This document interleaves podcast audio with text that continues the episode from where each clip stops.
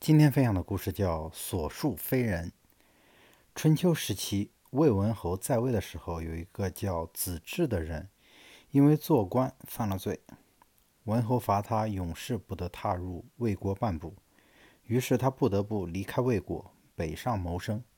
辗转来到了赵国，他觐见赵简子，并说：“我算是看明白了，从今以后，我再也不对别人施恩德了。”简子说：“为什么呢？”子至愤愤不平地说：“魏国殿堂上的士卿，由我培养提拔的占一半；朝廷里的大夫，由朝廷里的大夫，由我培养提拔的占一半；边境守卫的人，由我培养提拔的也占一半。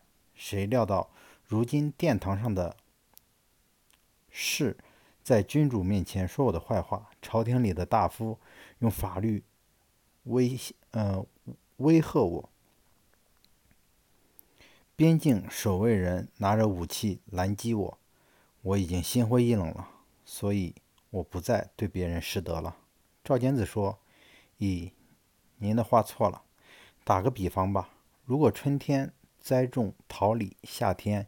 就可以在桃李树下乘凉，秋天就可以吃到桃李树的果实。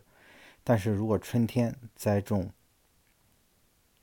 吉利，夏天就不可以采摘它的叶子，秋天也只能得等到它长成，秋天也只能得到它长成的刺啊。由此看来，结什么样的果实在于栽种什么样的树。现在您所培养提拔的人不对啊。所以，君子应该事先选准对象，再培养提拔。种瓜得瓜，种豆得豆。对人才的培养提拔应该慎重，就像种树一样，应该先择后种。